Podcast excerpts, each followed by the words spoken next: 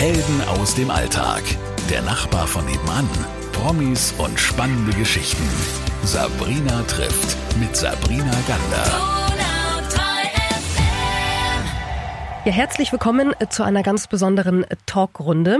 Wir sind heute zu dritt in dieser Runde und es geht um die Corona-Maßnahmen. Wir befinden uns ja mittendrin im zweiten Light-Lockdown, so heißt es ganz offiziell. Und ich möchte dazu noch sagen, ich freue mich sehr, äh, dass wir das tun, dass wir so eine Runde erstens mal aufstellen und äh, die beiden Herren heute auch mit dabei sind. Und ich finde es richtig und wichtig in einer Zeit wie dieser, dass wir als Medien eine Plattform geben und zwar für beide Seiten. Bei uns gibt es keine Zäsuren. Das ist mir auch ganz, ganz äh, wichtig, das zu erwähnen, dass wir hier auf keiner Seite stehen, sondern einfach beiden Seiten eine Plattform geben, um miteinander zu reden und nicht übereinander zu reden. Und ich begrüße jetzt erstmal bei mir im Studio den Rechtsanwalt Markus Heinz von Querdenken Ulm 731. Schön, dass Sie da sind. Danke, schön für die, äh, danke für die Einladung. Und am Telefon zugeschaltet ist uns live Dr. Georg Nüsslein, Mitglied des Deutschen Bundestags seit 2002, stellvertretender Vorsitzender der CDU-CSU-Bundestagsfraktion und auch äh, Danke an Sie, dass Sie Zeit haben für dieses Gespräch. Gerne. Ich glaube, vielen sind die Bilder aus Leipzig von der letzten Querdenken-Demo noch ziemlich präsent im Kopf. Und dazu gibt es ja mehrere Meinungen. Lieber Herr Heinz, ich würde Sie einfach gerne mal dazu zunächst äh, befragen und äh, Ihnen auch die Möglichkeit geben, uns mal zu sagen, was ist denn da schiefgelaufen oder ist da überhaupt irgendwas schiefgelaufen? Naja, das ist jetzt die Frage, welche Bilder Sie meinen. Es gibt tatsächlich völlig verschiedene Darstellungen, ja. Also man kann jetzt das Versammlungsrechtliche sich mal angucken. Die Polizei hat wieder, beziehungsweise die Versammlungsbehörde, Polizei war sehr kooperativ, also wirklich gibt es von meiner Seite nichts zu, zu meckern, relativ kurzfristig eine Versammlung aufgelöst und dadurch das Ganze eigentlich erst geschaffen, ja. Weil es wird ja immer, immer argumentiert, die tragen keine Masken, ja. Wir diskutieren das, Moment mal, die meisten oder viele haben hier einen Attest, sie müssen das erst prüfen. Diese Prüfung passiert nicht bei den meisten Demos und deswegen löst man kurzerhand auf. Also das ist von der Versammlungsbehörde, von der Taktik eigentlich schon falsch. Und was ist dann passiert? Die Menschen haben den Platz verlassen. Also ich habe mich da auch ganz gezielt erstmal eine gute Stunde wirklich zurückgezogen, bin auf den Bus gegangen und habe gesagt, okay, das ist jetzt aufgelöst, wir haben das gleich durchgesagt. Ich habe auch gesagt, dass der Versammlungsleiter jetzt eben nicht weitermachen darf, weil er sich sonst strafbar macht. Ich bin da ja als Anwalt gewesen. Und dann haben die Menschen halt beschlossen, sie verlassen das Gelände und haben dann praktisch einen spontanen Demozug durch Leipzig gestartet. Und die Bilder, die sie auf diese so ein bisschen anspielen. Es gab ja sehr viele Bilder. Ich war ja auch mittendrin. Es gab zum Beispiel gestern eine Zeitschrift und eine Zeitung, ich habe das heute in meinem Kanal auch geteilt, die sich dann dafür entschuldigt hat, dass die Bilder, die gezeigt wurden, welche von linksextremer Krawalle in Konnewitz heißt der Stadtteil, glaube ich, waren.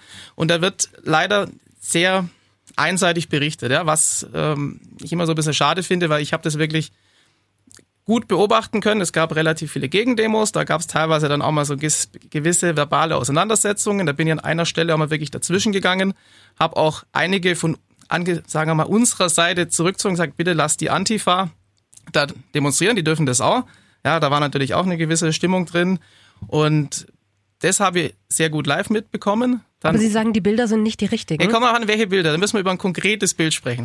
Ich denke, die Bilder, ähm, die auch gezeigt haben, dass Pressevertreter, glaube ich, angegriffen wurden, dass äh, Gewalt gegen, Sie sagen Versammlungsbehörden, ich sage Polizeibeamte eingesetzt wurde. Waren das richtige Bilder oder falsche Bilder? Also Pressevertreter angegriffen. Was man, was man teilweise sagen muss, ist natürlich, dass viele einen gewissen eine gewisse Aggression gegen die Presse ha haben, gegen die Mainstream-Presse, das kritisiere ich auch. Aber da muss man immer so ein bisschen differenzieren. Also Bilder von die Presse wird angegriffen. Ich habe es jetzt nicht live gesehen, aber ich bin eigentlich immer der, der sagt, bitte, liebe Leute, behandelt alle Pressevertreter gleich. Und zwar unabhängig davon, ob sie in Anführungsstrichen von uns kommen oder vom Mainstream. Ja, weil das ist ganz wichtig. Ich verstehe natürlich, dass manche dann irgendwann ja, schreien, Lügenpresse und so weiter. Ich finde es aber nicht gut, weil wir müssen alle mitnehmen. Und das Gleiche gilt auch für die Polizei. Ich meine, es waren in Leipzig mehrere Zehntausend Menschen und ich habe mir gestern im Facebook mal kurz so ein paar Kommentare angeguckt. Ja, warum löst ihr nicht auf, wenn das und das passiert? Also zunächst mal, diese Demo war ja zu diesem Zeitpunkt schon lange beendet. Ja, was ich im Vorfeld schon gemacht habe. Ich bin wirklich an einige Stellen dazwischen, das habe ich schon oft gemacht zwischen Gegendemos und gesagt, Leute, bitte verhaltet euch friedlich. Ja, da sagen dann mir meine ja, Personenschützer, die ich inzwischen teilweise schon brauche, hey, macht das nicht aber ich mache es halt trotzdem. Das heißt, die Versammlung war zu dem Zeitpunkt schon aufgelöst und die Bilder, die dann gezeigt haben, dass etwas eskaliert ist, ich lasse es jetzt einfach mal so stehen, ähm, waren nicht von der Demo, sondern nach der aufgelösten Demo. Ist, ist das so, das was Sie auf, sagen möchten? Das war auf jeden Fall nach der Demo. Ich gehe davon aus, dass das in diesem Bereich Bahnhof war. Ja, mhm. da waren ein paar Leute drin, die stunk gemacht haben. Da haben wir aber auch sehr viele Bilder inzwischen, dass das auch eingeschleuste waren, also vermummte. Ich habe Videos online gestellt, wo die dann auch geflohen sind. Also das ist nicht das typische Publikum von unserer Demo. Okay, ja? jetzt würde ich ganz gerne Herrn Dr. Nüsslein auch mal zu Wort kommen lassen. Herr Dr. Nüsslein, Sie haben das ja sicher ähm, mitverfolgt und äh, haben sicher auch eine Meinung dazu, zu Leipzig, zu dieser Demonstration. Also ich war äh, nicht dabei und insofern kann ich das nur aus der Distanz äh, beurteilen. Ähm, bei uns gilt, wir haben Meinungsfreiheit und Demonstrationsfreiheit. Insofern habe ich zunächst mal damit kein Problem. Wer aber immer zu so einer Demo geht, muss sich die Frage stellen, mit wem mache ich mich gemein? Also wer kommt da noch? Und das ist schon ein äh, ausgesprochen fragwürdiges Publikum, das sich da mischt, von links bis rechtsradikal. Ähm, da mögen äh, gutmeinende Leute auch dabei sein, aber die müssen sich diese Frage erstmal stellen. Dann muss man sich die Frage äh, der Frage widmen, wem bietet man eigentlich eine Plattform an der Stelle? Und wenn man dann sieht, wie das dabei oder danach eskaliert, dann sind es die Falschen, denen man eine Plattform äh, bietet. Und das Argument mit der Massenpflicht, äh, also das halte ich jetzt für ähm, schon ein fragwürdiges Ding, dass äh, ausgerechnet die auf eine Demo kommen sollen, die per Test von der Maskenpflicht äh, befreit sind und auch noch dann gegen äh, die Maskenpflicht demonstrieren. Äh, das kann ich nun beim besten Willen nicht nachvollziehen. Ich höre, dass bei diesen Demonstrationen sogar Ärzte da sein sollen, die diese Atteste ausstellen. Wie man Attests so auf Zuruf ausstellen kann, ist eine äh, Frage, die sich mir stellt. Äh, das kann ich nun überhaupt nicht nachvollziehen. Also da laufen aus meiner Sicht viele Dinge schief und äh, unterm Strich muss man sagen, das Problem ist, dass diejenigen, die da demonstrieren, so sehr ich die Meinung respektiere, halt äh, auf diese Art und Weise andere gefährden, weil sie eben unter äh, Nichteinhaltung des Abstandes ohne Maske demonstrieren. Und das ist das Kritikwürdige eigentlich daran und nicht das Thema Meinungsfreiheit. Ja, also zunächst mal das Thema warum haben die Menschen, die da einen Attest, äh, die einen Attest haben, warum sind die da größtenteils oder häufig vertreten? Das sind ja genau die Menschen, die unter diesen Maßnahmen momentan massiv leiden. Deswegen ist es sehr logisch, dass dann, stopp, stopp, darf ich doch nicht unter der Maske, Entschuldigung. Ja, Moment. Die Menschen haben mit diesen, diesen Restriktionen ein Problem, ja? Ich wollte sagen, mhm. warum praktisch so viele auf einer Demo sind in der Relation zur Restbevölkerung, die halt Maskenattests haben, weil sie halt, natürlich, sie müssen das dann theoretisch nicht tragen. Ich komme jetzt gerade vom, äh, vom Zug aus äh, Stuttgart, da wurde durchgesagt, hier muss jeder eine Maske tragen. Wenn sie das nicht tun, dann ist der nächste halt ihrer in einem wirklich boshaften Ton. Und natürlich kann man theoretisch sagen, ich habe einen Attest, aber die Menschen werden ja massiv angefeindet im Alltag. Und was Sie gerade gesagt haben, jemand eine Plattform bieten, zum Beispiel einer 17-jährigen Schülerin haben wir eine Plattform geboten, ja, die da gesprochen hat, die von ihrer Schule jetzt massiv diskriminiert wird, wo der Schulleiter sagt, und ich habe das alles schriftlich vorliegen, ja, mir ist es schon klar, dass die Kinder jetzt Schwindel haben, Übelkeit und so weiter, aber damit muss man leben. Sie dürfen die Maske abnehmen für eine kurze Zeit, bis es ihnen wieder einigermaßen gut geht. Und das sind die Sachen, darüber spricht niemand. Man spricht immer irgendwelche vermeintliche Bilder. Wer hier wirklich leidet, darüber spricht man nicht. Und diesen Menschen bieten wir eine Plattform. Glauben das, Sie, dass in den Medien darüber nicht gesprochen wird? Es wird zu wenig darüber gesprochen. Es wird Aber Sie haben gerade gesagt, es, hat, es spricht niemand darüber. Ja, wir sprechen darüber. Inzwischen greifen es auch immer mehr Medien auf. Aber gerade das Thema Schule wird kaum, wird kaum aufgegriffen. Also wir hatten in Ulm mal eine Demo, da kamen sieben, acht, neun, zehnjährige auf die Bühne, die waren alle aus Neu-Ulm und haben erzählt, wie sie darunter leiden. Die haben wir nicht vorher gefragt, die sind von sich aus da hochgegangen. Wir haben im Vorfeld ähm, natürlich unsere Hörer auch gebeten, äh, Fragen äh, uns zu schicken. Ähm, die erste Frage geht an Markus Heinz von Taschae.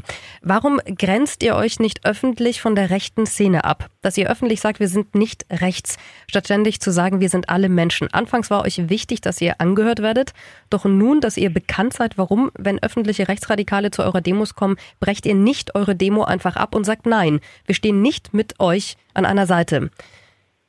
Gute Frage. Was ist Ihre Antwort darauf? Also erstmal, ich kenne die Fragenstellerin äh, persönlich. Kennen Sie? Ich. Ja, ja, wir kennen uns. Und da muss man, da muss man erstmal unterscheiden. Wovon grenzt man sich ab? Ich habe das gestern mit einem Kollegen gesprochen. Die Menschen, die da hingehen, die sind links, Mitte, rechts. Das ist auch völlig normal und es sind Menschen, die da hingehen. Wovon wir uns abgrenzen und was wir immer getan haben, was ich auch tue, ist von Extremisten. Ich grenze mich nicht pauschal von links ab, nicht von der Mitte oder von rechts, weil damit entscheide ich ja letztlich, wem da, wer darf auf eine Demo oder nicht. Und warum bricht man eine Demo nicht ab? Weil Einzelne irgendwas machen oder weil Einzelne kommen, die man da vielleicht auch nicht sehen möchte. Ich kann doch nicht 10.000 oder 20.000 Menschen nach Hause schicken, mal davon abgesehen, dass man das kaum hinkriegen würde, weil da ein oder zwei kommen, die man vielleicht wirklich nicht sehen möchte. Sonst hätten ja einige wenige ähm, die Macht zu entscheiden, ob eine Demo stattfindet oder nicht. Und das ist im Versammlungsrecht ja auch nicht vorgesehen. Kann man die nicht ja, ausgrenzen innerhalb dieser Demonstration? Kann man machen. Was ich zum Beispiel, gut, dass Sie fragen, genau das habe ich gemacht an dieser Stelle, wo wir diesen Zusammenstoß hatten, ein Stück weit zwischen Antifa und zwischen Polizei und zwischen unserer Demo. Da war einer auf unserer Seite, ja, der hat provoziert, der hat einen Mittelfinger gezeigt und dem habe ich gesagt, du gehst jetzt, du verlässt jetzt meine Demo. Und der ist daraufhin auch gegangen. Das ist immer genau so einer, wo die Presse vielleicht zu Recht sagt, was macht der da? Ich habe ihn rausgeschmissen. Und zwar, weil er sich einfach nicht an die Regeln gehalten hat. Aber es waren ja noch welche da, oder? Natürlich, es waren mehrere Zehntausend Menschen da. Herr Dr. Nüsslein, ist Ihnen das zu wenig? Haben Sie Angst, dass ähm, gerade jetzt vielleicht auch die ähm, extremen Kräfte in unserem Land mehr Aufschwung bekommen, als sie es ich sollten? Ich mich jetzt äh, zunächst mal gegen die eben beschriebene Relation, so quasi, da kommen 10, 20.000 Menschen und da sind da ein, zwei Radikale dabei. Erstens. Zweitens, äh, ich differenziere nicht zwischen rechts und links radikal, weil beide Seiten da mittlerweile eine gute Plattform haben in dem Bereich. Äh. Und drittens, äh, ich bin da wirklich sehr, sehr skeptisch, was dieses Thema angeht. Denn letztendlich versuchen die, die da rechts oder links außen stehen, jetzt ein politisches Geschäft zu machen. Das ist der Punkt. Wenn Sie ganz nach rechts oder ganz nach links schauen, dann kommen Sie hinten wieder zusammen. Äh, das heißt, ich drehe da die Hand nicht um, aber letztendlich geht es denen doch nur darum, ein politisches Geschäft zu machen. Das sind Parteien, die brauchen ein paar Prozent und ein paar äh, Prozent findet man immer und notfalls mit falschen Informationen. Jetzt reden Sie aber von Parteien, das ist das, ne? Was da beschrieben wird. Ja, Sie reden jetzt von ja Parteien. Parteien. Das sind ja Parteien dahinter. Das ist ja noch nicht so, dass das, ich kann das ja im, im Deutschen Bundestag in der Zusammensetzung unseres Bundestags relativ gut nachvollziehen, wer darum tut. Können Sie denn, Herr Dr. Nüsslein, verstehen, dass aufgrund des zweiten Lockdown-Lights, wie es hier immer so benannt wird, aufgrund der neueren Maßnahmen, die jetzt herrschen, von denen wir auch noch nicht wissen, ob sie vielleicht auch, auch verlängert werden, es deutet ja vieles darauf hin, ähm, eine Wut umgeht in der Bevölkerung. Ja, absolut. Ich kann das verstehen. Ich äh, äh, verstehe auch die psychologische Thematik, die aus meiner Sicht nichts mit unseren Maßnahmen schwerpunktmäßig zu tun hat, sondern einfach mit der Situation, dass uns dieses Thema fest im Griff hat, dass es da gesundheitliches Risiko dahinter gibt, das man nicht wirklich einschätzen kann. Ich verstehe, dass die Menschen das psychisch belastet und ich verstehe diejenigen, die dann auch ökonomisch belastet werden. Und jetzt nehme ich mal beispielsweise den Restaurantbesitzer. Wenn man äh, die Entwicklung momentan sieht, ja, dann war schon vor diesem, wie Sie es nennen, Lockdown Light die Situation so, dass sich die Restaurants geleert haben, weil halt die Mehrheit der Leute äh, vorsichtig sind und sagen, wollen wir nicht. Kann ich jetzt so übrigens nicht ganz, das kann ich jetzt übrigens ganz persönlich nicht ganz bestätigen.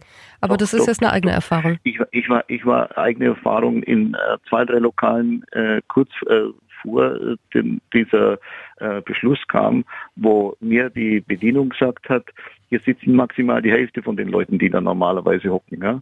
So, und das ist eine normale Auswirkung. Also ich meine, da gibt es vielleicht andere Restaurants mit einer anderen Kundschaft, der das egal ist. Das hat auch ein bisschen was mit Alter zu tun und so weiter. Das äh, mag schon sein.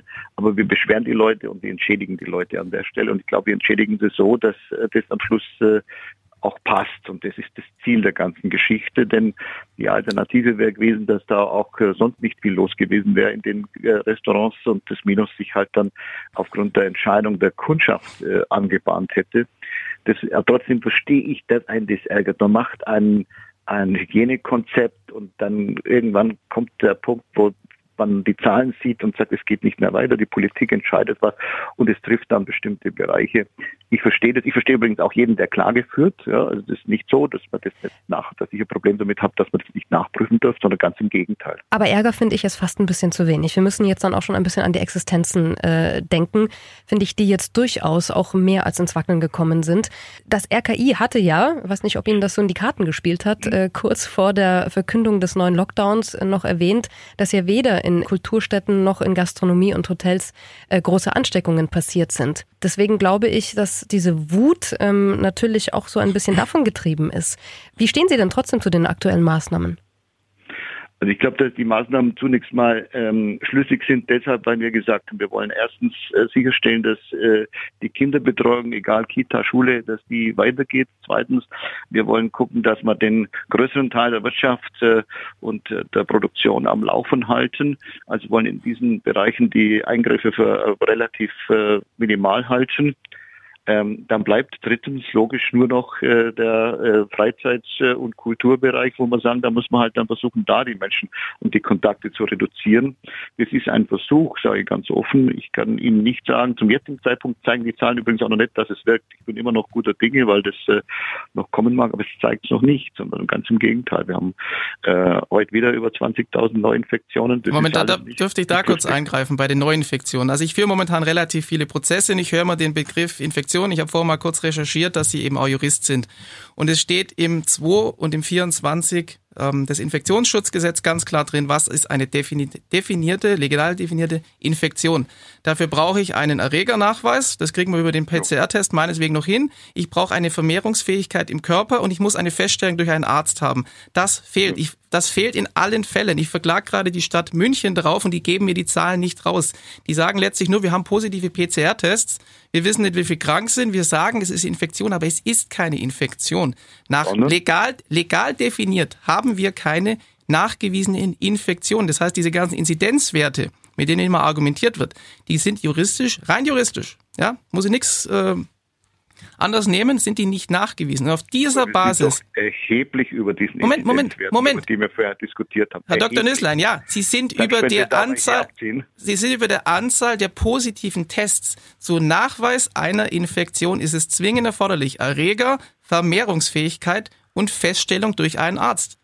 So geht man juristisch an die Sache ran und nicht mit einem PCR-Test, der irgendwas sagt oder irgendwas findet oder auch nicht. Heute habe ich gehört, das Problem an diesem, an diesem Virus ist, dass die meisten nicht krank werden. Und das ist mal ganz kurze Frage. Bitte, woraus nehmen Sie nach sieben Monaten jetzt immer noch die Rechtfertigung für diese Maßnahmen, obwohl das selbst die WHO jetzt die Studie vom Ioannidis, das ist der anerkannteste Epidemiologe der Welt, übernommen hat und letztlich belegt hat, dass wir hier im Bereich einer normalen Sterblichkeit sind von 0,2 Prozent. 0,23 Prozent, also bei einer schweren Grippe. Bei einer schweren Grippe wäre früher nie einer auf die Idee gekommen, das komplette Land an die Wand zu fahren. Und zwar mit ja, allen Folgen, wirtschaftlich wie gesundheitlich was, warum sollten wir das denn tun? Wenn Sie sich die Situation in Gesamteuropa angucken, dann können wir aus unserer Warte sagen, bisher ist noch alles gut gegangen, äh, das ist äh, gut gelaufen. Entweder das, weil die Deutschen äh, auf einer glückseligen Insel leben oder vielleicht auch, weil die Politik rechtzeitig re äh, reagiert hat. Das ist übrigens meine Auffassung. Aber wir heben uns erstens mal positivst vom äh, Ausland um uns herum, äh, Europa und darüber hinaus erheblich ab. Zweitens, wir haben äh, eine Situation, dass äh, die Zahl der Toten steigt. Äh, Differenz zum Vortag äh, von gestern auf heute 215. Kann man noch darüber diskutieren, sind die an oder mit mhm. Corona mhm. gestorben? Sie sind jedenfalls tot. Ähm, erklären Sie das mal den Menschen. Äh, der Vater einer Mitarbeiterin von mir ist gestorben und zwar eindeutig an Corona, nicht mit Corona. Äh, diskutieren Sie mal mit äh, der Tochter über genau das, was Sie hier gerade äh, behaupten. Da werden Sie sich umschauen. Moment, Moment, Moment. Herr Dr. Nüsslein, ich behaupte das nicht. Das sind die Zahlen von dem anerkanntesten Epidemiologen der Welt. Natürlich sterben hier Menschen, aber wir müssen mal unterscheiden zwischen der dem Einzelschicksal und dem kompletten Staat. Es sterben auch im Autoverkehr Menschen, es sterben Menschen durch die Maßnahmen, es sterben Menschen, weil ja, sie keine ja. OPs kriegen. Und das, das, Einzige, was ich aus der Politik immer noch höre, wir müssen das machen. Wir können den Tod nicht beseitigen. Gemein, das ist nun äh, tatsächlich äh, dem Leben gemeint, dass am Ende der Tod steht, das ist unstrittig. Ja, die Frage ist, unter welchen Umständen und wie. Und wenn Sie sich äh, momentan angucken, dass wir äh, eine steigende Zahl von Intensivbelegungen haben, dass äh, jeder zehnte äh, Patient tatsächlich stationär behandelt wird, der Corona hat, äh, und dass wir, äh, wenn die Dynamik so weitergeht, relativ zügig an die Problematik der ja, der Triage kommen, nämlich dass der Arzt im Krankenhaus entscheiden muss, wer weiter behandelt wird und wer halt sterben muss, weil er zum Beispiel das Alter hat oder Vorbelastung, dann ist das etwas, was ich vertreten müsste als Politiker, was ich aber so nicht vertreten werde, sage ich Ihnen ganz offen. Ich will nicht, dass wir hier, äh, so wie es in Frankreich und anderen Ländern teilweise der Fall ist, entscheiden müssen, wer darf weiterleben und wer muss sterben, weil die Kapazitäten nicht ausreichen. Das will ich auch nicht, aber das tun sie an anderer Stelle. Jetzt, wenn wir es mal global sehen, haben wir 150 Millionen Menschen, die mehr, die mehr sterben werden. Wir haben 30 Millionen Kinder alleine, die durch die Maßnahmen bei uns sterben. Da können wir jetzt so sagen, das geht uns in der Welt nichts an. Woran das, sterben Sie, Herr die Heinz? Sterben dadurch, ungenau. nein, die sterben dadurch, dass wir unsere Wirtschaft an die, an die Wand fahren. Denen fehlen vor Ort äh, die, die, die Anstellungsverhältnisse. Die Wanderarbeiter haben, die haben nichts mehr zu arbeiten. Die müssen überlegen, gehe ich arbeiten oder Warum sterben 30 Millionen? Das haben Sie Das sind, das, sind, das sind Studien der Welthungerhilfe zum Beispiel. Also da gibt es inzwischen relativ... Aber reden wir jetzt von Deutschland Nein, oder das weltweit? ist jetzt global. Also wir, wir sagen ja immer, Okay, wir waren jetzt aber gerade bei der, bei der deutschen dann Politik. sagen wir mal Schwierig. in allen Anführungsstrichen, das belastet uns jetzt nicht, obwohl es natürlich, ich denke, wir sind uns alle einig, dass das eine Folge sein kann, die uns nicht gefallen kann. Aber auch in Deutschland, durch die Maßnahmen, wir hatten zwei Millionen verschobene Operationen. Wir haben Anstieg von Arbeitslosigkeit. Auch das führt dazu, dass Menschen sterben. Ich habe von Anfang an, ich habe diesen Brief geschrieben, den haben Sie mit Sicherheit auch gekriegt und habe gefragt, habt ihr diese Abwägung getroffen? Habt ihr gesagt, was retten wir? Ja. Und ich habe von keinem einzelnen Abgeordneten inhaltlich auch nur einen Satz gehabt, gehört. Dadurch, was wir machen, könnten so und so viele Menschen sterben und wir können so und so viel retten. Die Abwägung ist nicht erfolgt. Das habe ich von Anfang an Herr kritisiert. Dr. Nüsslein, ist die Abwägung Nein, aber erfolgt? So kann man die, aber so kann man die, so kann man die Abwägung ja auch nicht machen. Also ich meine, äh, ich bin jetzt nun kein Fan von solchen Zahlenspielchen, sage ich ganz offen, weil äh, hinter diesen ganzen Statistiken stehen Menschenleben hier wie dort. Ja, und da können Sie nicht äh, mit, mit äh, hier ein bisschen mehr und da ein bisschen weniger kommen. Sondern natürlich haben wir die Abwägung gemacht. Was heißt das ökonomisch? Was heißt das auch äh, psychisch für die Menschen? Äh, das ist die Teil der Debatte, übrigens 70 Debatten im Deutschen Bundestag, seit die Corona-Krise läuft, von wegen im deutschen Parlament nicht angekommen, das Thema.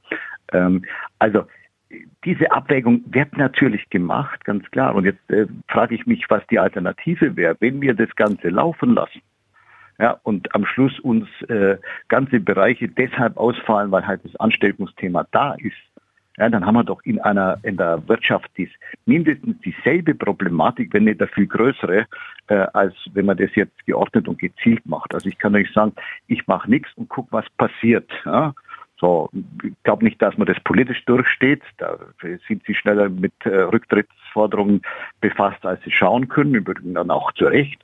Und äh, sie sind außerdem natürlich in der Situation, dass sie eine Wirtschaft nicht aufrechterhalten, wenn ihnen ganze Abteilungen wegbrechen, dass sie auch äh, ein Gesundheitswesen nicht aufrechterhalten, wenn äh, massenhaft Leute angesteckt sind. Ähm, das wird nicht funktionieren. Ganz- Jetzt ganz darf am ich, Anfang jetzt, stopp, jetzt darf ich mal kurz was sagen. Äh, Die Herren, äh, ich habe jetzt lange genug gewartet. Ähm, eine Frage. Wir haben, ähm, es gibt ja diese Quelle von Divi, wo wir Intensivbettenberichte bekommen.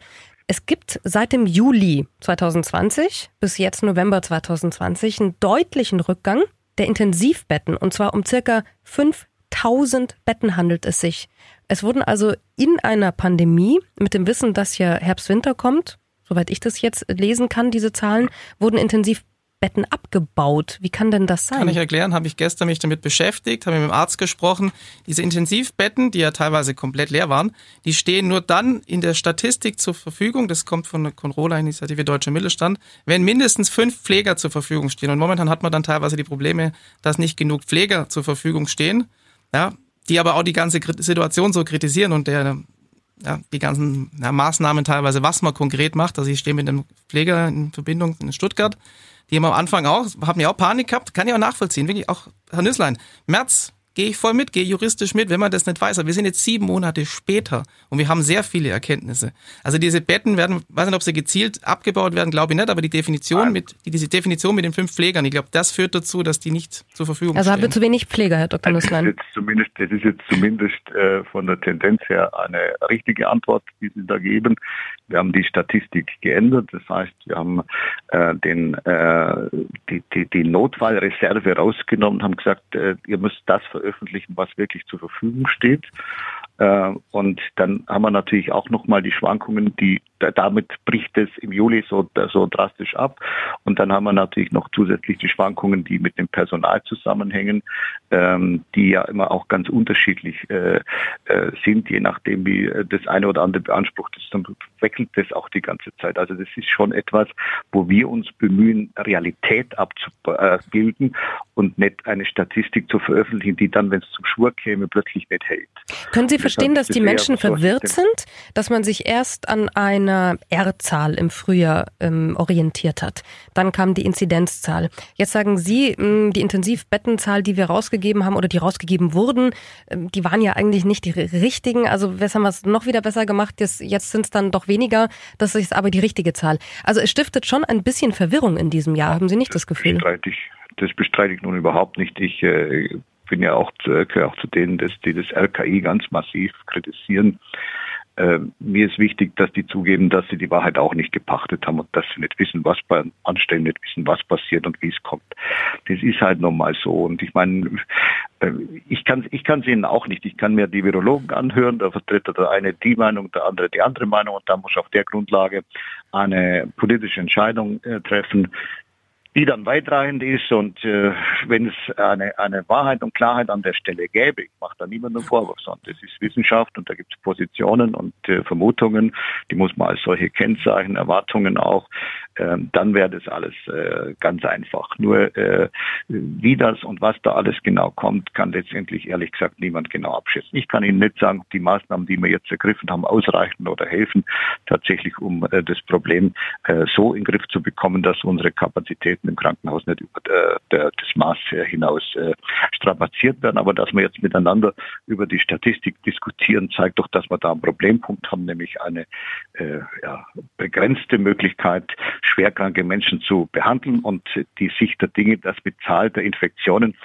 über die wir jetzt gerade juristisch diskutiert haben, äh, dass mit Zahl äh, dessen, dieser Infektionen am Schluss auch die nach oben gehen, die ambulant behandelt werden müssen, diejenigen, die dann am Schluss tatsächlich intensivmedizinisch behandelt werden müssen und auch diejenigen, die tatsächlich beatmet werden müssen.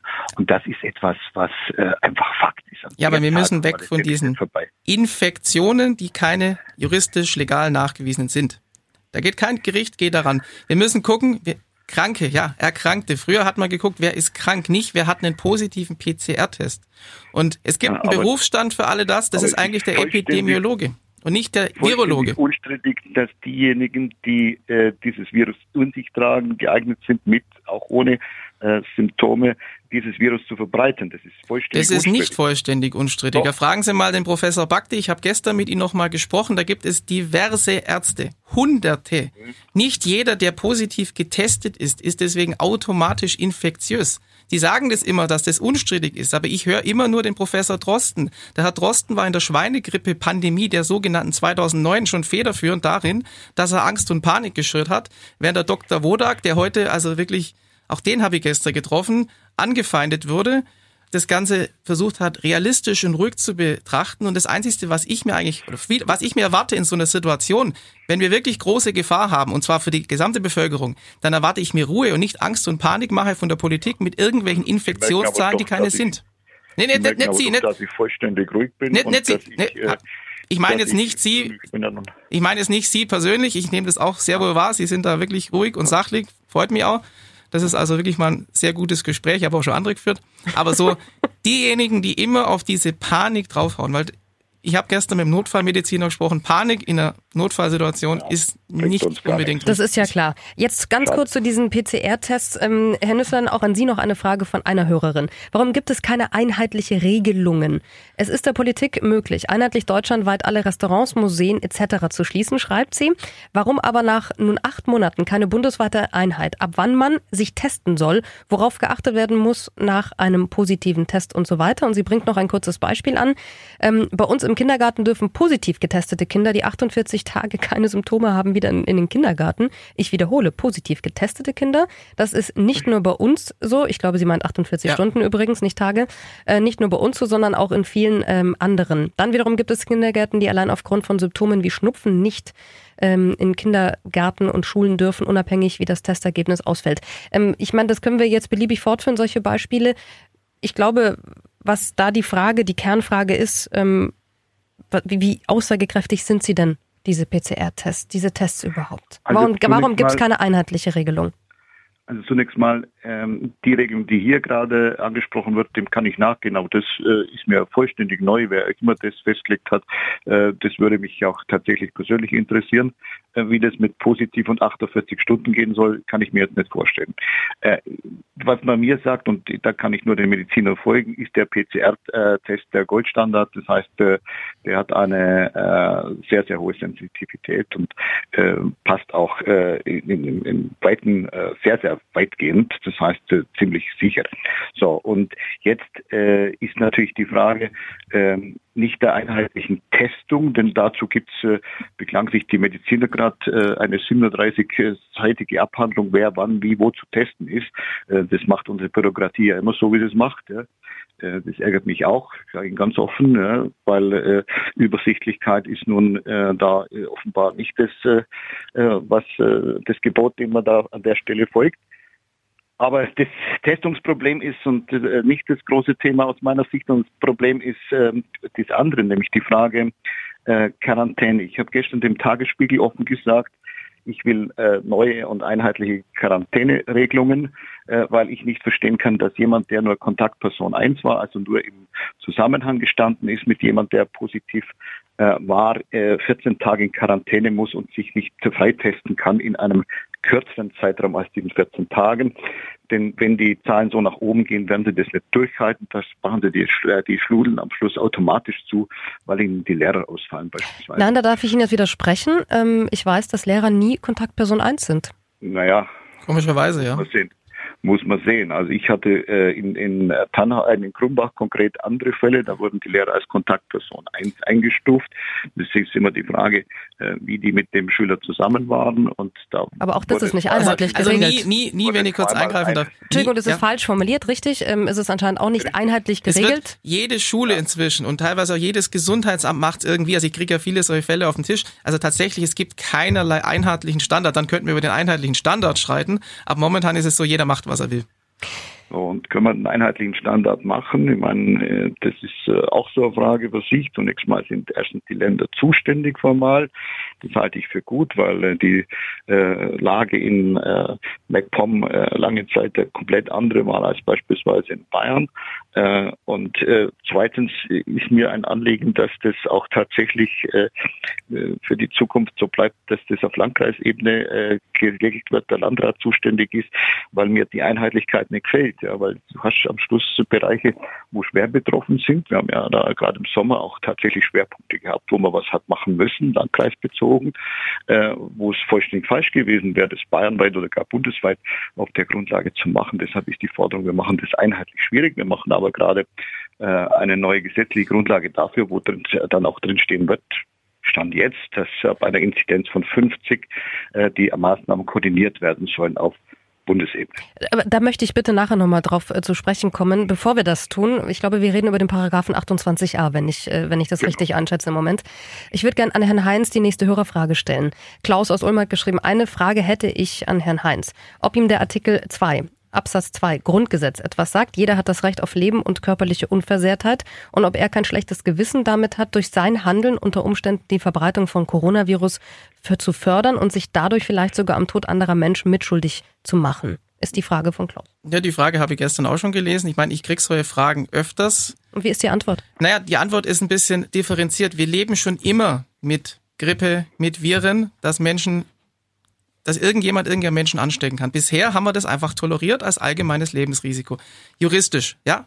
Einzelfall muss ich trennen von anderen Sachen. Wir fahren auch Auto. Dadurch sterben Menschen. Ja, da können wir jetzt sagen, Autofahren ist uns 3000 Tote im Jahr wert. Wir haben Zehntausende durch Rauchen. Wir haben Zehntausende durch. Ähm, Aber keine exponentielle na, Entwicklung, oder? Die Würden exponentielle Entwicklung, die, die hatten wir damals. Bevor die Maßnahmen gemacht wurden, ging es schon runter. Und ich habe gestern mit äh, jemand von der Corona-Initiative Deutscher Mittelstand geredet. Es ist auch jetzt schon wieder so. Die Zahlen dieser positiven Tests, die keine Infektion nachweisen, gehen auch jetzt schon runter vor den Maßnahmen. Jetzt wird die Politik vielleicht sagen, okay, das ist, weil wir das ankündigen, aber einfach nur zu sagen, eine Exponentialkurve wird so entscheiden, wird so entstehen. Das ist eine Vermutung, das ist eine Behauptung. Natürlich ist mir das ich nicht kann nur egal. Nicht abwarten, bis es passiert. Ja, aber Sie könnten nach sieben Monaten immer noch sagen, wir haben hier ein Virus, das eine Sterblichkeit von fünf bis zehn Prozent hat. Wir haben hier inzwischen sehr gute Zahlen und die haben wir auf dem Tisch vom besten Epidemiologen der Welt anerkanntermaßen. Und trotzdem tun, tut die Politik, ich sage jetzt die Politik, nicht Sie, nach wie vor so, als ob wir Anfang März oder Mitte März wären, wo wir in einer Kurzschluss-Panikreaktion einfach mal das ganze Land an die Wand fahren. Jeder hat das Recht auf körperliche Unversehrtheit, ja. Aber die Menschen haben auch das Recht, ihr Leben zu leben. Und wenn ich jetzt einfach behaupte, nur wenn wir das so machen, können wir auf der anderen Seite das retten. Das ist zunächst mal eine Vermutung, aber dafür schränken wir das Leben von Millionen von Menschen ein, die das vielleicht nicht so möchten. Vielleicht möchten die alten Menschen, ich habe mit vielen geredet, selber entscheiden, ob sie, wenn sie 85 sind, ihre Enkel noch mal sehen oder ob sie vielleicht zwei Wochen länger leben oder das Risiko eingehen. Das dürfen die Menschen für sich selbst entscheiden. Und ich rede hier wirklich von dem Einzelfall, wo ich mit den Leuten geredet habe. Die sagen, ich möchte meine Kinder sehen, ich möchte meine Enkel sehen und ich möchte mir nicht vom Staat vorschreiben lassen, dass ich alleine sterben möchte. Muss. Auch das gehört dazu. Doch, also Sie tun aber jetzt gerade so, wie wenn die Politik diese Abwägung nicht treffen würde und wenn wir nicht äh, äh einen Kompromiss machen würden, so wie ich ihn vorher beschrieben habe. Nee, ich sage jetzt nicht die Politik, es ist das, wozu diese Politik führt dass Menschen teilweise nicht mehr zu ihren Verwandten gelassen werden. Also wirklich in den Extremfällen, weil jetzt, jetzt geht es ja um die körperliche Unversehrtheit. Darüber steht die Menschenwürde. Und ich habe mit mehreren Menschen gesprochen, wo man die Alten im Altersheim oder im Hospiz hat verrecken lassen. Ich habe das Zitat schon mal so gebracht und weil ich es auch so meine, das ist meines Erachtens menschenunwürdig. Um die Frage zu beantworten, das steht drüber. Und der Tod gehört zum Leben. Das ist immer eine Abwägung. Natürlich muss ich da auch Zahlen berücksichtigen. Verteidigen an der Stelle muss ich jetzt wirklich die Hospize verteidigen, weil äh, wenn es um würdevolles äh, Sterben geht, leisten unsere Hospize hier Außerordentliches und äh, deshalb wehre ich mich gegen die Formulierung, und wenn Sie sie schon mal gebracht haben, dann würde ich wirklich bitten, dass Sie dann bei solchen Formulierungen halt sich wirklich mal. Nein, ich, diese, diese Formulierung ist in dem Fall gerechtfertigt, weil mich teilweise nachts Menschen anrufen und sagen, ich darf nicht ins Krankenhaus, ich darf nicht ins Hospiz, mein Vater liegt im Sterben, ich komme da nicht rein, weil aufgrund der unklaren politischen Lage die Menschen nicht mehr wissen, was sie tun sollen. Das ist kein, keine kollektive Anklage gegen Krankenhäuser oder gegen Hospizien. Die Menschen sind verwirrt und das sind. Sorgen wir doch jetzt dafür, dass über die Testmöglichkeiten diese Menschen wieder zu ihren Angehörigen können. Wenn sie, wenn, wenn sie positiv getestet sind, Sie haben ja, gerade gesagt, es ist der Goldstandard. Wenn sie positiv getestet sind, kann ich doch die Menschen nicht da reinlassen, weil es ja nicht nur die Entscheidung des einen ist, äh, der da drin am Sterben liegt, zu sagen, ich sterbe eh und ob ich dann das auch noch habe, ist egal, sondern weil drumherum halt auch noch Menschen sind. Ich meine, da muss man ein bisschen an das Personal denken, da muss man aber auch an die anderen Patienten oder die anderen Leute denken. Herr Heinz, da, darauf können wir uns zumindest mal einigen. Kurze, kurze Verständnisfrage ja. mal. Ich glaube, dass viele Menschen sagen, äh, wer sind eigentlich diese Querdenker mhm. und was ist eigentlich ihr Ziel? Also das ursprüngliche Ziel, und das ist auch nach wie vor das allererstes, dass diese Maßnahmen sofort aufgehoben werden, weil sie keine Rechtfertigung haben. Wir haben hier nichts, was wir nicht schon gehabt hätten. Ganz am Anfang, die ersten zwei Wochen, sage ich, okay, für die Politik und für alle im Zweifel, wir wussten es nicht besser, aber wir wissen es schon lange. Es war im März oder im April schon lange klar, dass die Krankenhäuser nicht überlastet wurden. Die hatten Kurzarbeit.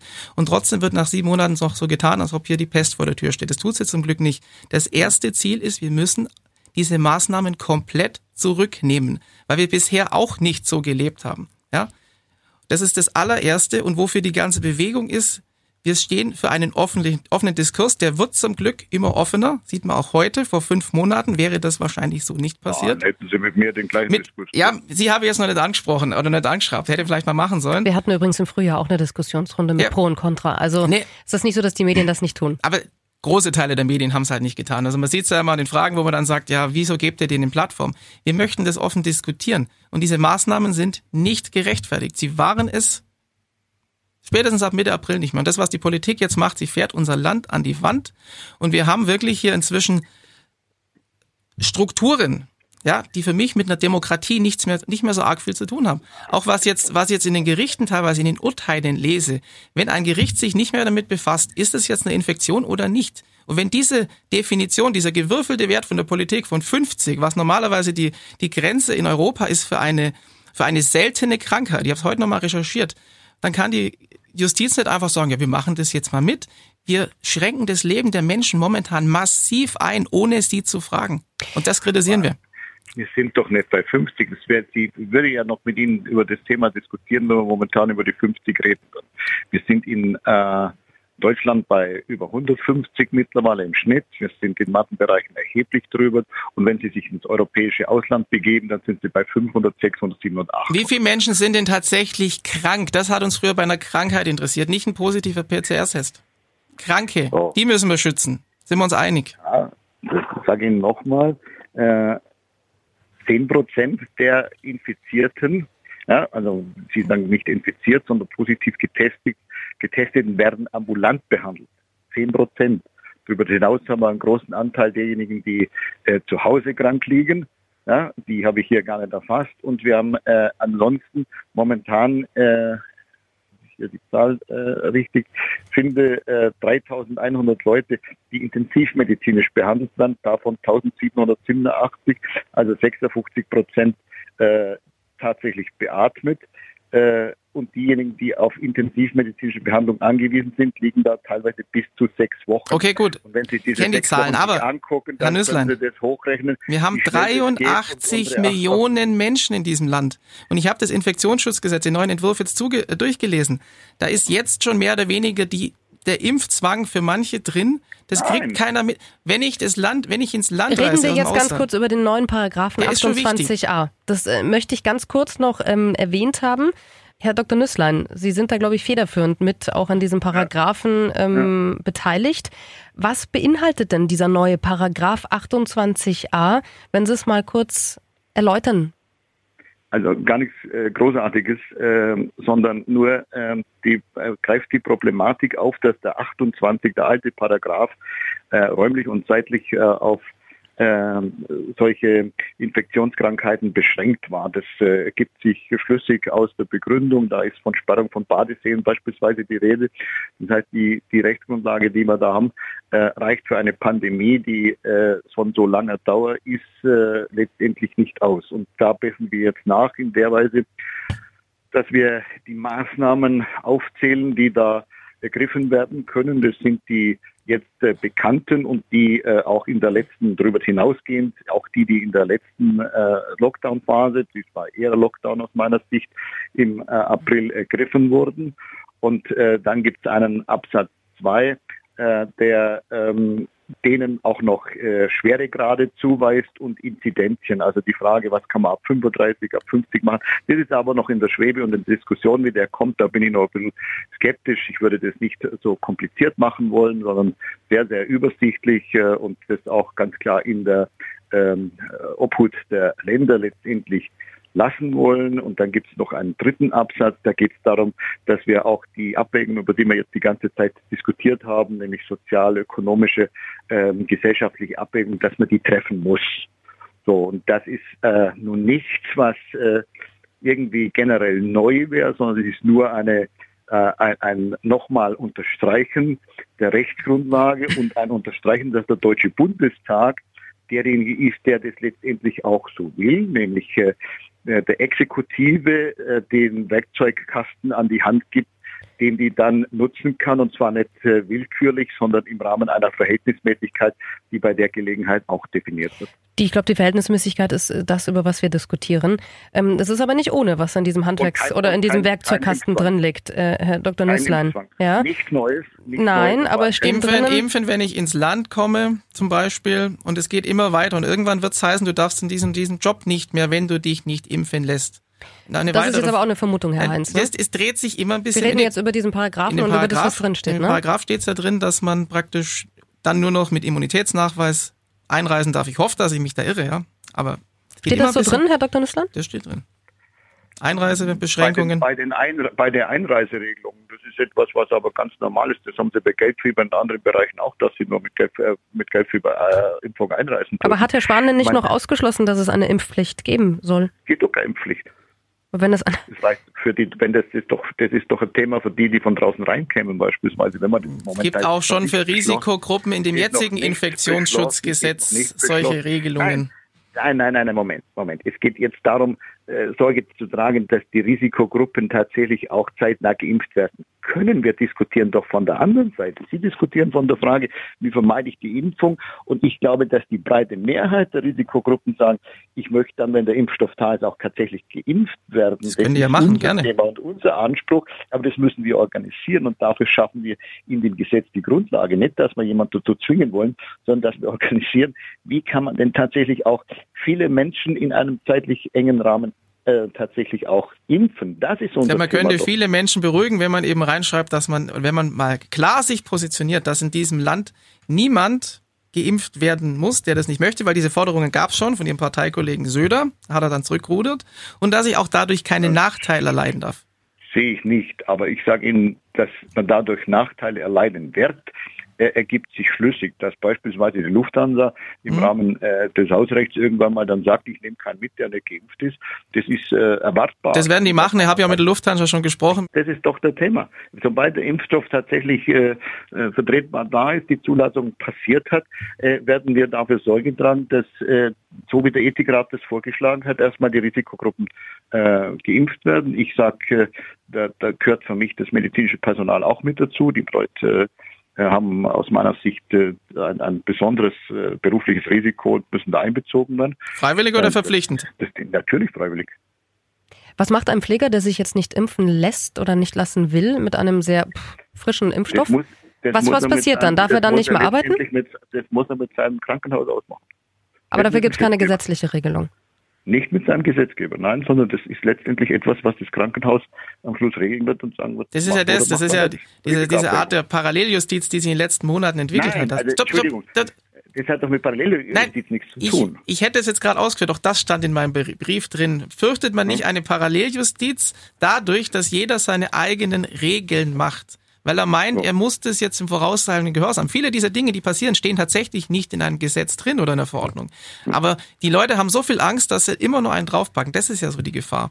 Und ganz kurz nochmal zu diesem Infektionsschutzgesetz. Was die Politik hier jetzt gerade gemacht hat, sie hat darauf reagiert, auf die massive Kritik auch jetzt in der NJW, der bekanntesten juristischen Zeitung, auch von, von anderen Professoren, von Verfassungsgerichtspräsidenten, endlich dieses Verordnungsregime, das ist nicht mein Begriff, ja, Professor aus Frankfurt gewesen, zu beenden. Das heißt, diese ganzen Maßnahmen, die momentan gemacht wurden in den letzten sieben Monaten, die standen auf ganz, ganz dünnem Eis. Sieben Monate lang auf Verordnungen. Und das ist der Grund, warum man das jetzt in den Bundestag einbringt, weil man gesehen hat, das, was wir die letzten sieben Monate gemacht haben, da haben wir eigentlich gar keine Grundlage gehabt für Ausgangsbeschränkungen, für all dieses.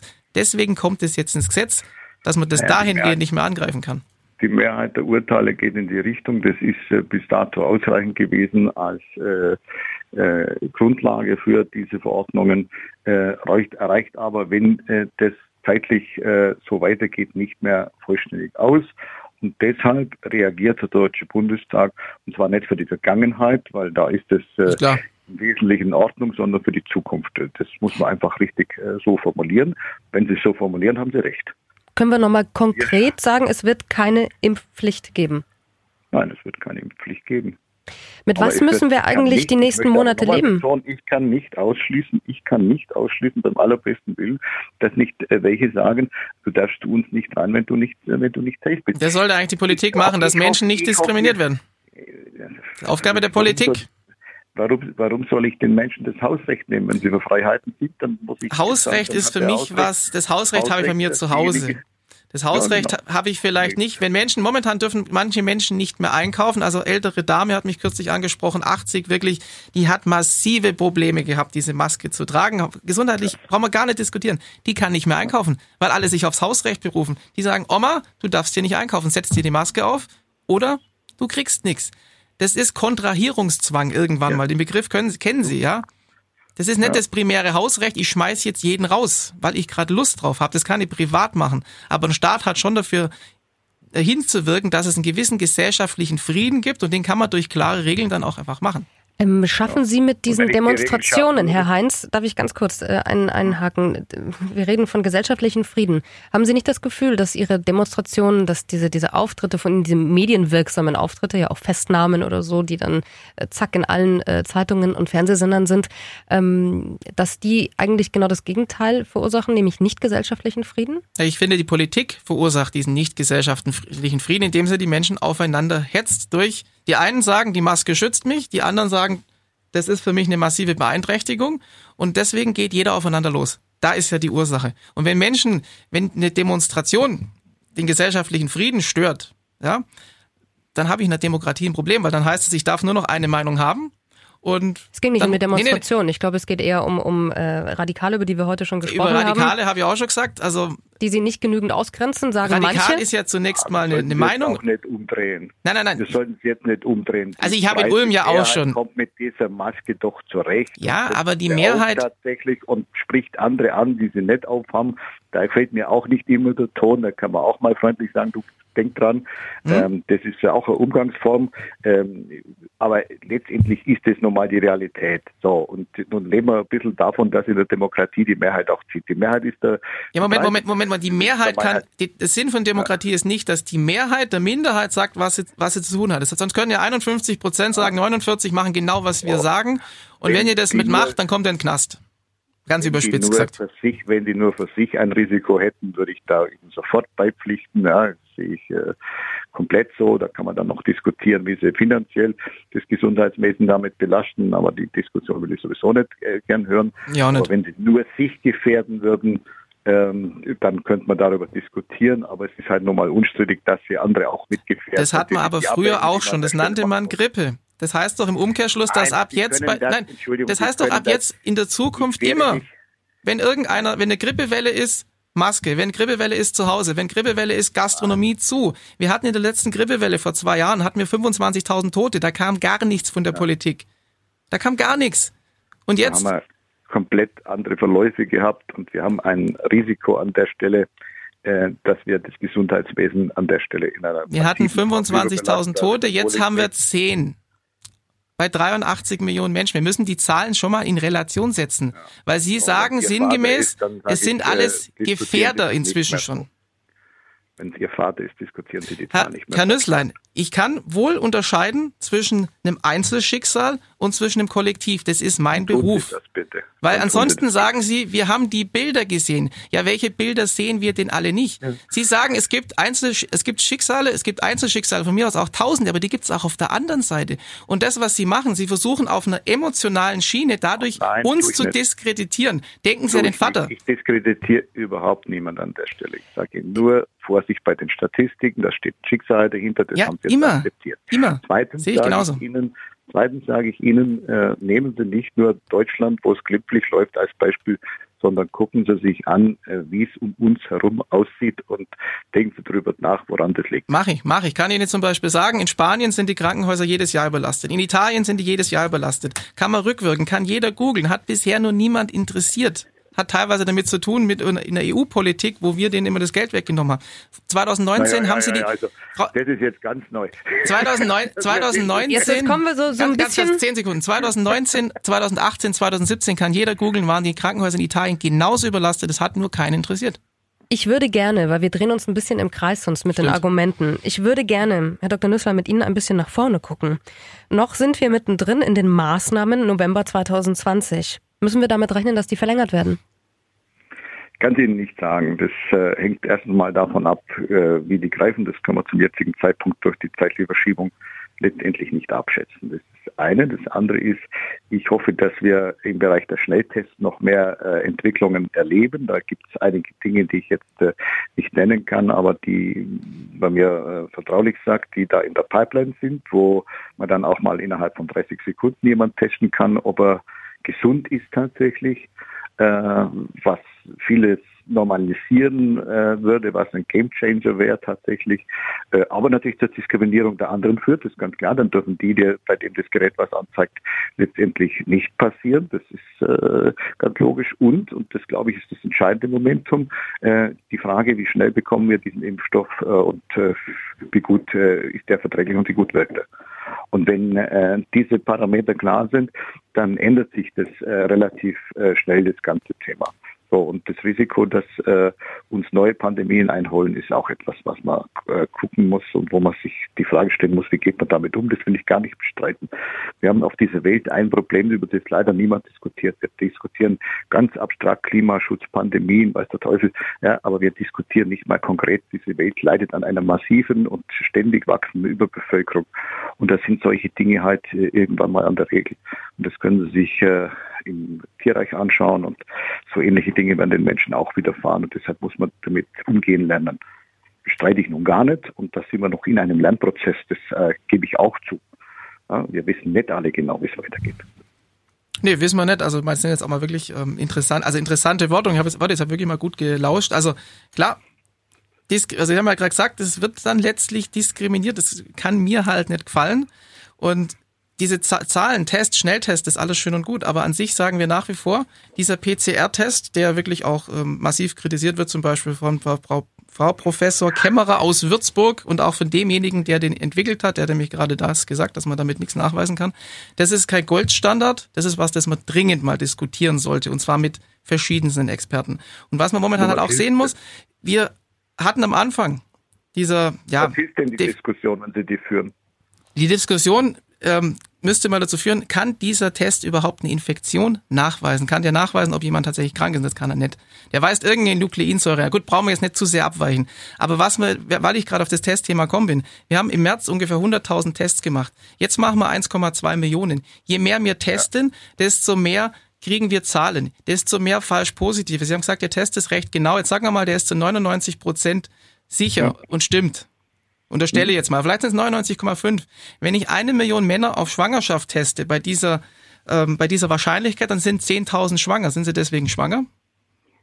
Also das ist, das ist tatsächlich nicht, weil was die Leute nicht verstehen manchmal, diese falsch positiven, nein, diese falsch positiven, die führen zu unheimlich vielen Menschen, die angeblich infiziert sind, die angeblich krank sind, das aber in Wahrheit nicht sind. Und je mehr sie testen, desto leichter, sie reißen den 50er Inzidenzwert immer. Sie bleiben immer in diesem Zustand, obwohl wir nach wie vor da draußen kein Geschehen haben, das das praktisch abbildet, wofür, wovor wir im März alle uns vielleicht fürchtet haben, ja. Und da kann man nicht einfach sagen, erst wenn die Impfung kommt, ist es beendet. So steht es ja im Konjunkturpaket drin. Also liebe Leute, lasst euch impfen, ansonsten ist diese Pandemie nicht vorbei. Und es steht eins zu eins, die Pandemie endet, Nein, wenn ein Impfstoff zur Verfügung steht. Wo steht das? Im Konjunkturgesetz. Dieser Satz steht übrigens, wörtlich, ansonsten zitiere ich ihn jetzt nur raus. Übrigens, ja, aber Im Konjunkturpaket steht so der Satz, würde, wenn man das so nein, verstehen würde. Die Pandemie endet, falsch. wenn ein Impfstoff zur Verfügung steht. Steht wortwörtlich ja. im Konjunkturpaket. Ich kann das jetzt gerne googeln. Es steht drin. Die Politik ja, hat vor fünf Monaten schon gesagt, Pandemie ist zu Ende, wenn wir impfen können. Nicht, wenn alle gesund sind, nicht, wenn wir bei null irgendwas sind, sondern Impfstoff gleich, wir dürfen raus aus dem. Herr Heinz, was genau treibt Sie persönlich eigentlich an? Das ist eine interessante Frage. Vielleicht kommen wir auf eine persönliche Ebene. Ja, ich habe eigentlich vor einem, vor einem Jahr mein Leben komplett umorganisiert, weniger arbeiten, wollte um die Welt reisen, habe auch nie gedacht, dass das hier sich so zuspitzen kann wie in China. Und was mich persönlich antreibt, ich bin jemand, der eigentlich tatsächlich nicht davon groß leidet. Also wirtschaftlich profitiere ich eher davon, weil ich mehr Mandate kriege, die ich gar nicht abarbeiten kann. Also Sie kriegen Geld dafür, für alle. Ne, Moment, ich krieg für meinen Job Geld. Das habe ich auch mhm. davor gekriegt, aber es ist jetzt wahrscheinlich, das es wäre noch... Nicht, nicht zu kritisieren. Ne? Nee, nee, also ich wäre ja, genau, ich wäre, ich wäre theoretisch ein Profiteur von dem Ganzen, aber natürlich nicht auf der Basis ähm, Freizeit, Urlaub und so weiter. Was mich antreibt, ist wirklich, dass ich hier sehe, dass es der Staat massiv übertreibt. Und nicht nur der deutsche Staat, sondern die Staaten überall auf der Welt. Und ich sehe hier massive Probleme, dass wir wirklich in eine Richtung abdriften in Deutschland, die in vieler Weise so schon ist, wie es in der DDR war. Ich habe mit DDR-Bürgern geredet, die haben gesagt, sowas haben sie noch nicht erlebt. Wie aktuell Demonstrationen bekämpft werden. In Hamburg stand gestern ein Wasserwerfer mitten in der Demo und da wurde gesagt, wenn sie jetzt nicht Abstand halten, werden sie nass. Das sind Drohungen seitens der Einsatzleitung in der Polizei. Also was ich in der Justiz mitkriege, meine Motivation ist, diesen Wahnsinn zu beenden. Dann bin ich auch ganz schnell wieder Was aus ist der, der Politik. Wahnsinn? Der Wahnsinn ist, dass die Politik seit sieben Monaten uns den Teufel an die Wand malt, unter Zuhilfenahme von vielen Medien, die jetzt inzwischen aber so langsam ruhiger werden und so tun, als ob dieser Zustand einer wäre, der noch nie da gewesen ist. Und als ob man deswegen den Menschen ab jetzt vorschreiben muss, wie kleinen Kindern, ihr müsst dies tun, ihr müsst das tun. Ein Großteil macht bei vielen Maßnahmen schon lange nicht mehr mit, weil sie Angst haben, sich anzustecken, sondern weil sie Angst haben vor diesen staatlichen Repressalien. Und das möchte ich weghaben. Wir möchten, ja. wir, die Menschen müssen eigen entscheiden dürfen, wie sie ihr Leben leben. Und wer zu Hause bleiben möchte, der darf das tun. Wer sich impfen möchte, der darf das tun. Und wer sein Leben weiterleben möchte, der soll auch das tun dürfen. Herr Dr. Nüssler, was treibt Sie eigentlich an? naja, es, äh, die Frage, äh, was hat mich in die Politik getrieben? Zwischendurch stelle ich mir die auch, sage ich ganz offen. Also äh, es ist manchmal echt zum Verzweifeln, wenn ich äh, sehe, wie als ich mit Politik angefangen habe, äh, sehr jungen Jahren, äh, gab es noch so Themen wie Gemeinwohl. Äh, das gibt es heute nicht mehr. Es gibt Partikularinteressen, es gibt äh, hier neue Medien, denen die ganz massiv äh, auch nach vorne getragen werden. Äh, und das lässt einen manchmal an der Geschichte verzweifeln. Ich glaube aber schon, dass es äh, am Schluss darum geht, äh, in dieser Gesellschaft einen Konsens äh, in weiten Teilen zu erreichen. Da war die deutsche Politik immer verdammt gut darin, weil unser Wahlsystem, aber auch äh, viele andere Dinge äh, darauf angelegt sind auf Kompromiss. Ich sehe das momentan auch so, dass wir hier auf Kompromiss angelegt sind, dass wir am Ende tatsächlich auch eine klare Befristung haben. Also die Sorge, die da gerade formuliert wird, äh, muss niemand haben. Und ich sage auch dazu, wir haben doch nichts davon. Also glauben Sie nicht, dass ich nicht auch lieber in der Welt geblieben wäre, wo die Konjunktur gut gelaufen ist, äh, äh die wir vor Kraft nicht laufen konnten und manchmal Themen diskutiert haben, von denen ich mich schon manchmal gefragt habe, ob das äh, wirklich äh, etwas ist, was einen umtreiben muss. Ja, sind wir jetzt in einer gegenteiligen Situation man tut noch so, als ob die Politik da irgendwie Freude, Befriedigung oder sonst Spaß dran hätte. Das ist nun überhaupt nicht der Fall. Also momentan äh, macht das Thema überhaupt keinen Spaß, sondern ganz im Gegenteil. Wir arbeiten hier hart an einer äh, Thematik, die äh, mit einer ökonomischen Krise ganz unständig verbunden ist. Übrigens sind wir die schon ein Jahr davor im Bereich des Automobils reingelaufen in das Thema. Ähm, wir versuchen hier einen Ausgleich zu schaffen und das ist das, was mich umtreibt. Ich meine schon, dass äh, es hier darum geht, dem deutschen Volk am Stand am Ende tatsächlich zu dienen und äh, deshalb, äh, ja, belasten mich auch persönlich und emotional so äh, Schärfen, die da in die Richtung kommen. Die Politik würde da jetzt äh, hier sich äh, ja, Notstandsgesetze äh, sich der Macht bemächtigen und wir kämen in DDR oder, oder da gibt's ja noch schlimmere, die ziehen dann äh, Dritten Reich. Ja, mein Kollege von mir wurde gestern in Mecklenburg-Vorpommern an der ganz kurz, ich gebe Ihnen ein ganzes Beispiel. Ralf Ludwig, Kollege von mir, Fachkollege von uns. Der wurde an der Grenze von Mecklenburg-Vorpommern aufgehalten. Der hat eine angemeldete Demo gehabt in Mecklenburg-Vorpommern. Der Landrat hat ihn verwiesen. Der wurde mit 60 Polizisten des Landes verwiesen. Der wollte auf eine Demo, Artikel 8 Grundgesetz. Das Verwaltungsgericht hat es dann zum Glück dem Landrat um die Ohren gehauen. Also das sind schon Zustände. Wir, wir haben innerdeutsche Grenzen inzwischen. Was ich in den Beschlüssen und Urteilen teilweise lese, ist heftig, ist heftig. Überziehen das doch nicht, wenn da irgendein Landrat irgendeinen Schwachsinn Es ist nicht irgendein Landrat. Ich krieg wirklich sowas, ich krieg das, ich krieg 100 Mails am Tag. Das ist jetzt nur ein Beispiel. Und das Beispiel Meine Wirtschaft. Hier in Bayern, die ich so erlebe, die versuchen ihr Bestes mit dem Thema umzugehen. Die haben äh, überlastete Gesundheitsämter, mit denen sie klarkommen müssen und die Sorge, dass ihnen irgendwann im Krankenhaus äh, die Mitteilung erfolgt. Wir haben acht Gut. Intensivbetten, die sind überfordert. Dann bauen wir mehr Intensivbetten. Und wenn sie dann leer bleiben, sind wir alle froh. Wenn das Geld kostet, wenn das Milliarden kostet, sind wir alle froh. Aber was ich möchte, ist, dass die Menschen ihr Leben weiterleben dürfen. Und was wir, weil sie gerade das Schlimme ist, wir Wirtschaft. haben erleben müssen, jetzt muss ich Ihnen einfach sagen ja. an der Stelle, wir müssten jetzt an der Realität halt auch sehen, dass das nicht Geld lösbar ist. Denn wir haben vorhin über die Zahlen geredet, der Intensiv Intensivbetten. Es geht nicht darum, bei Träger ein paar Beatmungsgeräte zu bestellen, sondern es geht am Schluss um die Frage, wer kann die bedienen, wo kriegen wir die Menschen her, die das tun. Und das ist der Engpass. Ja, aber da kommen wir auch wieder in den medizinischen Bereich. Das ist nicht immer die richtige, es ist nicht immer die richtige Lösung. Hat der Ulmer Professor mal dazu was gesagt, schon im April. Aber mal kurz zu diesem wirtschaftlichen Thema zurück, was wir momentan sehen. Und das kann auch uns beiden nicht gefallen. Die Reichsten der Reichen sind in den letzten sechs Monaten, gerade in Amerika, die haben ihr Vermögen verdoppelt oder verzweieinhalbfacht. In einer riesigen Krise. Der Mittelstand geht vor die Hunde. Die warten jetzt einfach nur, bis der Mittelstand endlich platt ist und dann kaufen die sich das einfach ein. Die Frage ist einmal, wer profitiert von alledem? Das sind jetzt aber auch Vermutungen. Herr Nein, das Heinz. sind keine Vermutungen, das sind Zahlen. Dass Forbes, sich die Reichen der Reichsten ja gut, ich meine, das ist, das ist ja in völlig den klar. Mittelstand einkaufen. Nein, das ist ja völlig klar. Wenn die Firmen kurz vor der Pleite sind, die vorher eine Milliarde wert waren und heute sind sie 300 Millionen wert, die wird jemand kaufen. Also, dass das Vermögen massiv angestiegen ist, völlig nachweisbar. Dass der Mittelstand besonders leidet, global nachweisbar. Und dass die ganz Großen profitieren, weil sie Cash-Reserven ohne Ende haben. Das ist Ich in, gehe meisten, in den meisten Krisen so, ne? Ich gehe davon aus, dass die mit dem Geld irgendwas machen. Und diese Last trägt momentan der, der Mittelstand, der Kleinunternehmer und an den wird leider im globalen Kontext viel zu wenig gedacht. Und da hilft es auch nicht, wenn man ein bisschen denen mal ein paar tausend Euro geben. Ich denke, wir drehen uns jetzt im Kreis. Ich würde Ihnen beiden jetzt einfach gerne ein Danke entgegenbringen für Ihre Zeit, für Ihre Geduld. Ich hatte das Gefühl, es ist doch eine sehr friedliche, eine, eine gute Diskussion gewesen, wo sich beide Seiten zugehört haben. Dafür danke ich Ihnen beiden, weil ähm, das ist bei so einem sehr emotionalen Thema und bei zwei so extremen unterschiedlichen ähm, Gedankenwelten, glaube ich, nicht immer ähm, so der Fall. Deswegen danke an Sie beide. Ähm, wir können einfach nur hoffen, dass wir vielleicht äh, nächstes Jahr um diese Zeit nicht mehr über all das diskutieren müssen. Und da denke ich jetzt, äh, ist das im Sinne von uns allen dreien. Sind wir uns einig? Absolut.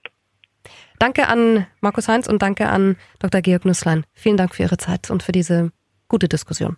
Alles klar, vielen Dank. Dankeschön. Helden aus dem Alltag. Der Nachbar von nebenan. Promis und spannende Geschichten. Sabrina trifft mit Sabrina Gander.